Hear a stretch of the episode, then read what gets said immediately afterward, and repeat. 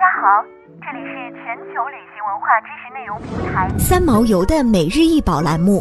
每天学点历史，从此开始。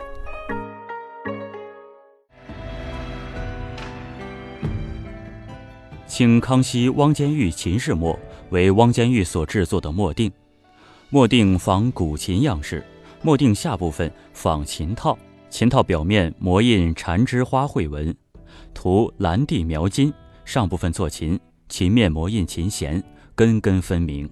灰点填金，整器磨印而成，小巧华贵。墨是中国传统的文房四宝之一，从春秋战国开始。古人使用毛笔和墨进行书法和绘画，墨定是将墨团分成小块，放入铜模或木头模后压制而成。古人云：“有加墨者，犹如名将之有良马也。”东晋书法家王羲之也说过：“一日不闻墨香，三天不知食味。”可见墨对文人的重要性。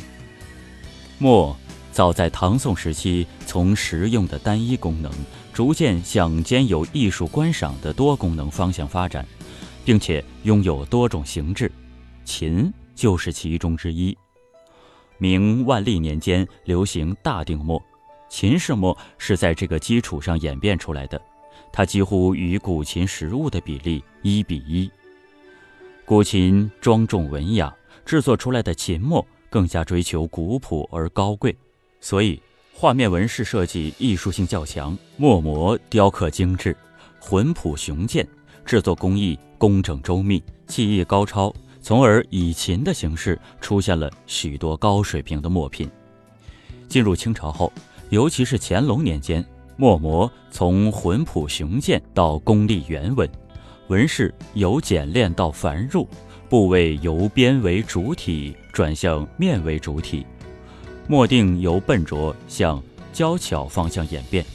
它作为书画类用品，其精致的样式、文字、图绘、刻工、雕铸以及外表装饰等，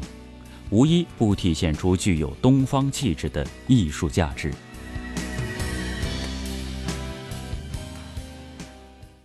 想要鉴赏国宝高清大图，欢迎下载三毛游 App，更多宝贝等着您。